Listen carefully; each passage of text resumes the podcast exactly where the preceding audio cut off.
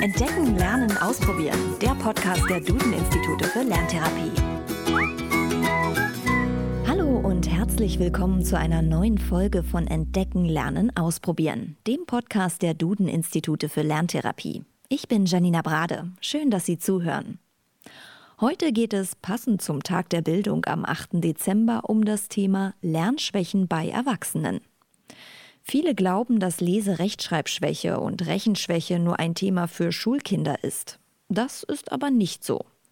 Auch Erwachsene können davon betroffen sein und haben mal mehr, mal weniger Probleme damit. Das kann auch davon abhängen, welche Förderung sie in der Schulzeit erfahren haben.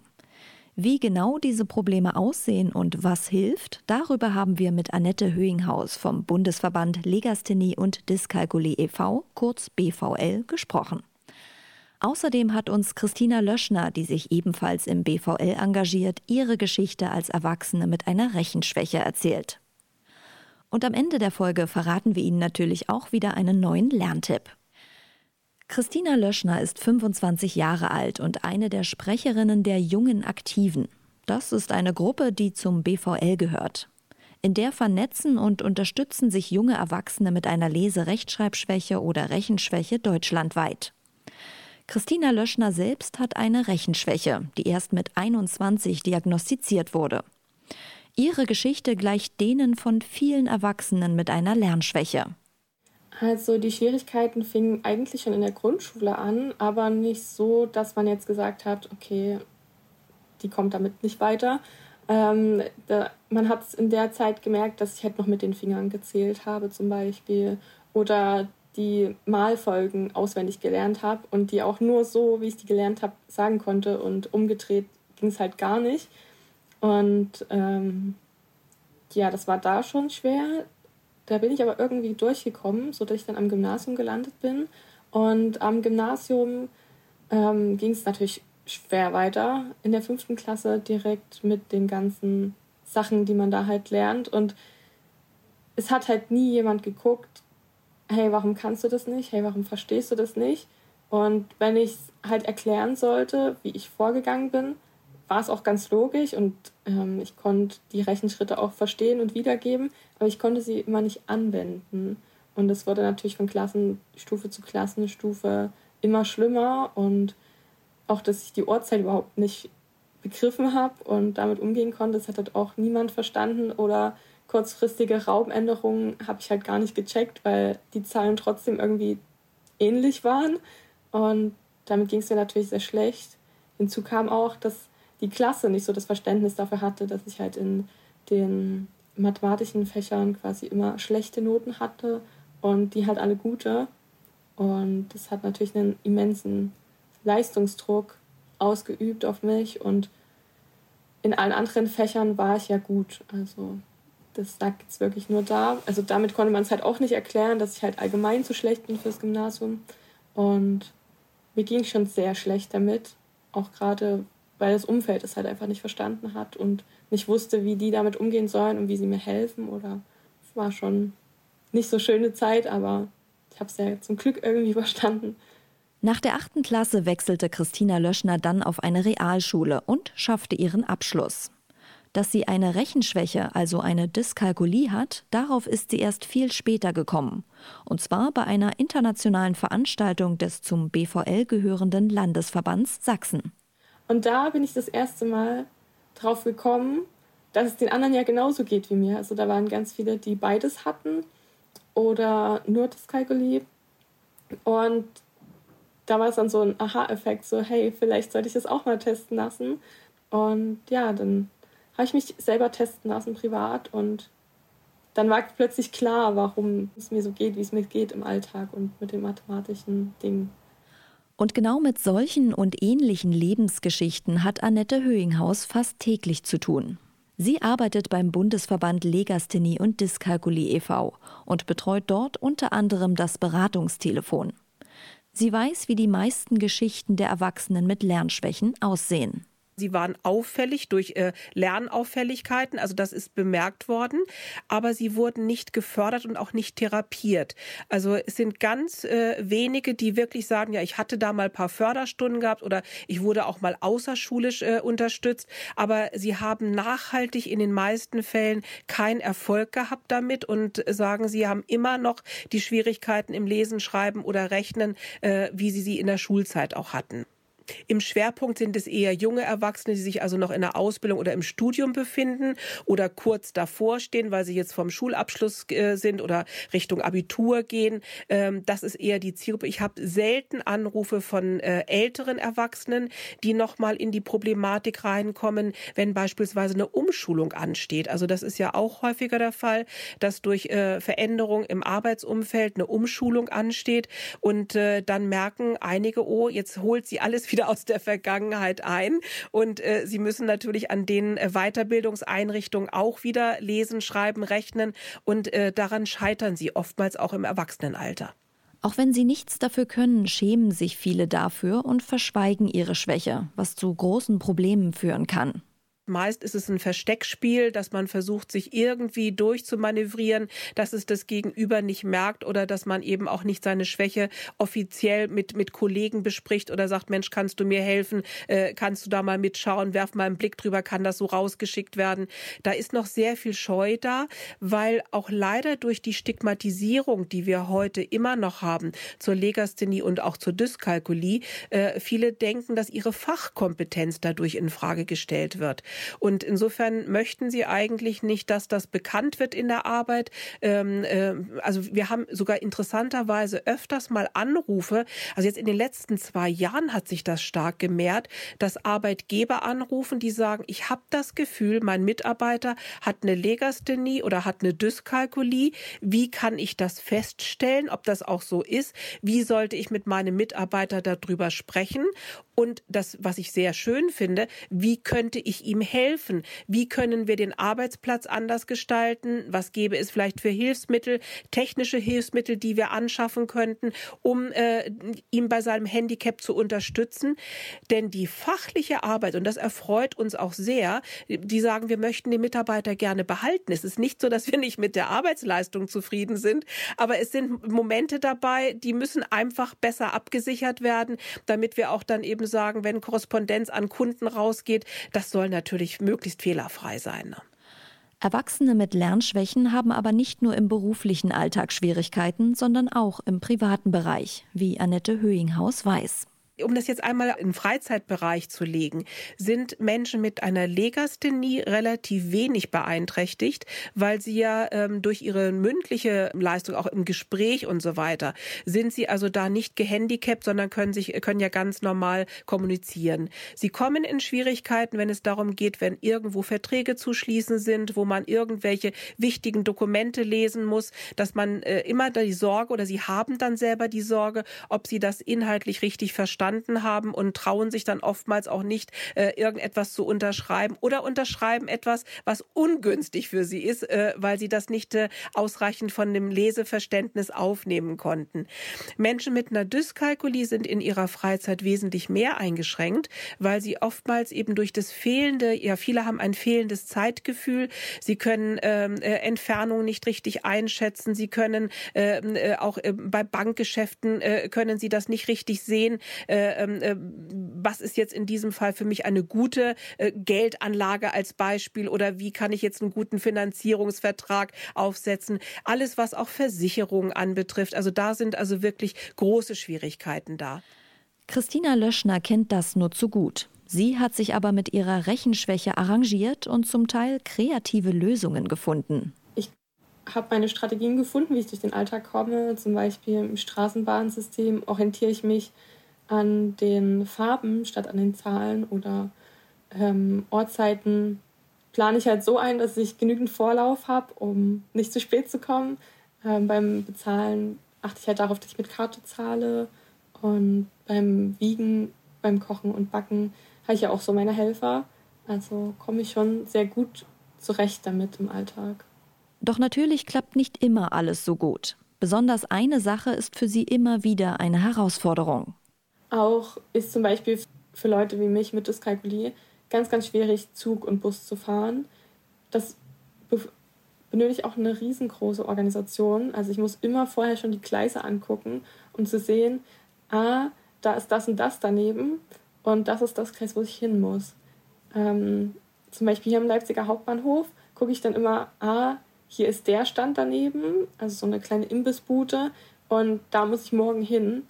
Ähm, und wenn jetzt diese Bude am nächsten Tag nicht mehr wäre, wäre ich total aufgeschmissen, weil ich mir das auf die Schnelle und wenn ich sehr aufgeregt bin, kann ich das gar nicht erfassen. Oder wenn dann plötzlich das Gleis geändert wird oder der Sitzplatz belegt ist, dann gucke ich immer noch fünfmal, ist das jetzt wirklich mein Platz? Habe ich ein Recht auf den Platz? Und bin ich wirklich im richtigen Zug? Und ja, Zahlen und Buchstaben sind ja nun mal überall im Alltag und überall, wo die sind, kann es quasi zu Schwierigkeiten kommen. Und ja, schon quasi beim Bezahlen, was für andere ganz normal ist. Oder einfach die richtige Adresse finden. Manchmal landet man wo ganz anders, weil man die Straße falsch gelesen oder buchstabiert hat oder aufgeschrieben hat am Telefon. Und das sind halt alles so Dinge, die im Alltag sehr häufig passieren können. Und wo man halt dann selber alles noch fünfmal checkt, damit man wirklich das Richtige tut quasi man entwickelt da halt eine Routine und nach einer Zeit ist es halt für einen selber gar nicht anstrengend. Es wirkt halt von außen sehr angestrengt. Ähm, und andere sagen dann immer, hey, warum machst du es nicht so und so? Und dann sage ich, ja, das ist dein Weg, aber mein Weg ist halt nun mal so und es ist für mich verständlich und ja. Wie viele der deutsch sprechenden Erwachsenen nicht ausreichend lesen und schreiben können, hat eine Studie von 2018 herausgefunden. Laut der sogenannten Leo-Studie sind das 6,2 Millionen Menschen in Deutschland. Das entspricht etwa 12 Prozent der Bevölkerung. Doch das ist schon eine Verbesserung, denn in der ersten Leo-Studie von 2010 waren es noch rund 14 Prozent. Das heißt jetzt aber nicht, dass diese gut 6 Millionen Erwachsenen alle eine Leserechtschreibschwäche haben. Es gibt vielfältige Gründe dafür, nicht genug lesen und schreiben zu können. Meist kommen individuelle Faktoren in der Familie, der Schule oder der Gesellschaft zusammen. Für Erwachsene mit einer Lernschwäche gibt es die Möglichkeit einer Lerntherapie. Wie sinnvoll das ist, weiß Annette Höhinghaus. Also wir wissen, dass gerade auch im Erwachsenenalter Lerntherapie sehr erfolgreich ist, weil Erwachsene schon äh, eine ganz andere Strukturierung haben, auch an bestimmte äh, oder eine, auch eine, eine gute Herangehensweise, weil sie auch schon besser gelernt haben, wie kann man eben auch lernen, wie gehe ich an, an Sachen heran und die Erfolge, die eine ähm, Lerntherapie im Erwachsenenalter zeigt, ist oftmals sogar beeindruckender als die von Kindern im Grundschulalter oder bei der in einer, einer weiterführenden Schule. Also es ist, äh, man ist nie zu alt, um in dieses Thema Lernförderung einzusteigen. Und die Praxis zeigt, dass es sehr erfolgreich ist. Wir haben äh, die Problematik, was uns auch einige Therapeuten beschreiben. Es gibt zu wenig Material, was auf Erwachsene zugeschnitten ist. Also die meisten Fördermaterialien sind also für ähm, Kinder eben der Grundschule, auch der weiterführenden Schule, aber nicht unbedingt äh, ähm, ja für Sachen, die eben im Erwachsenenalter äh, dann äh, allein vom Inhalt Inhalt der Texte und auch der, der Bildmaterialien vorbereitet sind. Und insofern ist es natürlich äh, gut, äh, dass man die Erwachsenen vorher informiert und sagt, du, also wenn du in die Lerntherapie einsteigst, dann hab kein Problem damit, wenn es ähm, ja Geschichten sind, die vielleicht eher kindgerechter sind, aber sie sind genau das, was dir auch hilft. Und äh, da muss man über seinen Schatten springen und sagen, ich gucke mir auch Bienchen und Blümchen und, und ich weiß nicht was an, aber ich habe zumindest etwas, was mir dann helfen kann, ein besseres Regelwissen aufzubauen, ein besseres Verständnis für den Sprach Sprachaufbau zu haben und das natürlich in der Praxis auch anzuwenden. Frau Höhinghaus sieht dabei eine große Schwachstelle in Deutschland. Denn eine Lerntherapie als Erwachsener zu machen, kann sich nicht jeder leisten. Gerade ähm, ähm, junge Menschen aus, sag ich mal, Familien, die also etwas bildungsferner sind oder sozial schwache Familien, die auch familiär keine Unterstützung erfahren haben, die trifft es doppelt und dreifach, weil sie einfach sagen, sie sind zu Hause nicht unterstützt worden, sie sind schulisch nicht unterstützt worden und jetzt im Erwachsenenalter werden sie wieder nicht unterstützt. Das ist natürlich schon etwas, die werden in unserem System allein gelassen und wenn dann jemand sagt, ich möchte aber als Jugendlicher oder als junger Erwachsener jetzt eine Therapie machen, weil ich möchte das noch lernen, ich möchte auch eine Ausbildung anschließen können, gibt es keinen Geldgeber, der diese Therapie finanziert. Und das ist das Fatale, weil sie selber können es nicht bezahlen, weil sie ja nicht in einer Arbeit sind, die also das ermöglicht. Die Eltern können es nicht finanzieren und damit ist dieser Teufelskreis, der, der dreht sich immer weiter, weil es keinen Geldgeber gibt, um sie aus dieser Talsohle wieder rauszuholen. Ein ähnliches Problem sieht sie bei einer Unterstützung, die Erwachsenen mit Lernschwächen in der Ausbildung oder im Studium eigentlich helfen soll. Der Nachteilsausgleich. Durch ihn wird zum Beispiel in Prüfungen oder Hausarbeiten die Rechtschreibung nicht bewertet oder es werden Hilfsmittel zur Verfügung gestellt. Es ist viel zu wenig bekannt, äh, dass ein Rechtsanspruch auf Nachteilsausgleich besteht, wenn eine Diagnose der, der Leserechtschreibstörung oder Rechenstörung gestellt ist. Und das wird eben vergessen, weil die jungen Leute es selber nicht mehr ansprechen und dann die Berufsschulen oder auch die Hochschulen natürlich umgekehrt nicht auf die jungen Leute zukommen und sagen, guck mal, du kannst dir Nachteilsausgleich beantragen. Und damit riskieren die wirklich häufig, dass sie die Ausbildung nicht schaffen abzuschließen oder auch ein Studium Studium abbrechen. Also das ist ein ganz wichtiges Thema, dass hier zum Bereich Nachteilsausgleiche mehr Informationen auch da sind.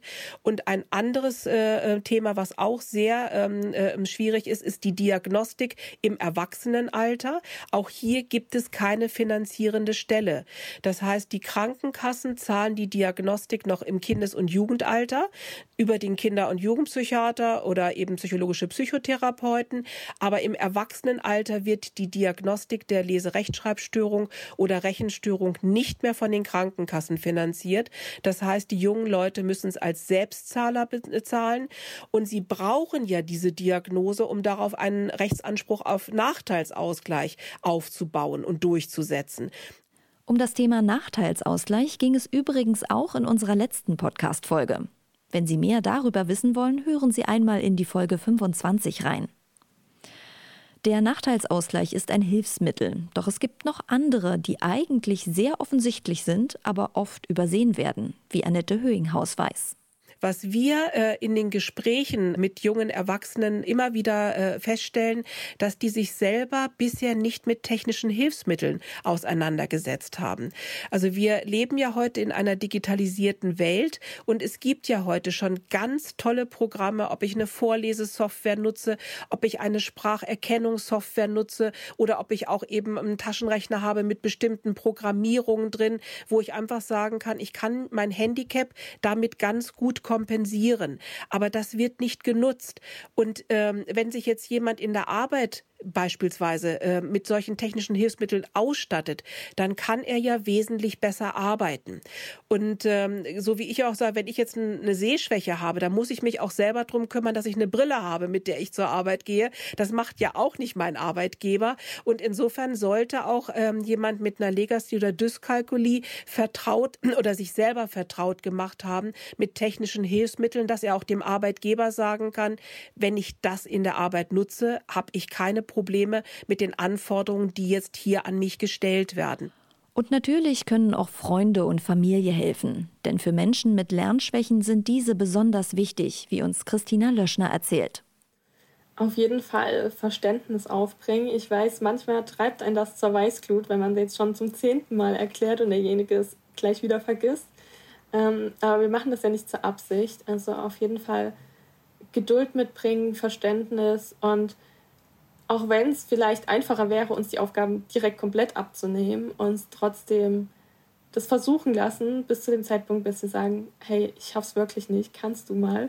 Ähm, und vorher uns das wirklich ausprobieren lassen, weil vieles schaffen wir doch noch selber und fühlen uns dann quasi so ein bisschen wie bevormundet, nenne ich es mal, wenn uns einfach die Aufgaben, die Einkaufen, Kochen, was auch immer umfasst, einfach weggenommen wird oder Briefe lesen und beantworten oder Mails schreiben, können ja die Legasthenie ja auch trotzdem ganz gut, auch wenn es manchmal sehr viel ist und es vielleicht auch langsamer passiert, aber sie schaffen es und sie können es. Und jeder findet ja auch seine Strategie. Ähm, und bis man die gefunden hat, einfach auch nicht mit ganz vielen klugen Tipps helfen, sondern einfach da sein und Verständnis zeigen und ja, einfach mal zuhören, wenn es darum geht, hey, mir geht's schlecht, weil ich habe heute wieder gemerkt, wie schlecht ich vor anderen sprechen kann. Ich musste heute wieder lesen und die haben gelacht und so. Einfach da sein, zuhören und aufbauen und sagen, dafür kannst du ganz viele andere Dinge ganz gut. Wer sich nun ganz gut beraten lassen will, der kann sich beim Bundesverband Legasthenie und Dyskalkulie melden. Denn mit Unterstützung und den richtigen Hilfsmitteln können auch Erwachsene mit einer Lernschwäche viel erreichen. Auf der Seite bvl-legasthenie.de finden Sie alle Infos. Und auch den Kontakt zu den jungen Aktiven, bei denen sich Christina Löschner engagiert. Und nun gibt es wie immer noch einen neuen Lerntipp für Sie. Unser Tipp heute? Etappenziele festlegen. Das ist so viel, das schaffe ich bestimmt nicht. Manche Aufgaben wirken so umfangreich, dass es Kindern, Jugendlichen oder auch Erwachsenen zunächst unmöglich erscheint, sie jemals zu schaffen. Doch es motiviert sehr, sich Teilziele zu setzen, statt sich gleich das große Ganze vorzunehmen. Wer zum Beispiel ein Gedicht lernt, kann für jede Strophe festlegen, bis wann diese gelernt wird. Dadurch wird alles viel überschaubarer und es wird regelmäßig Erfolge geben. Haben Sie noch Fragen, Probleme oder Themenwünsche rund um das Thema Lerntherapie? Dann schicken Sie uns eine E-Mail an podcast.duden-institute.de. Mehr zum Thema Lerntherapie und Co. erfahren Sie auf www.duden-institute.de. Und empfehlen Sie den Podcast doch jemandem oder teilen, liken und bewerten Sie ihn. Wir sind in zwei Wochen wieder da mit einer neuen Folge Entdecken, Lernen, Ausprobieren. Bis dahin, machen Sie es gut.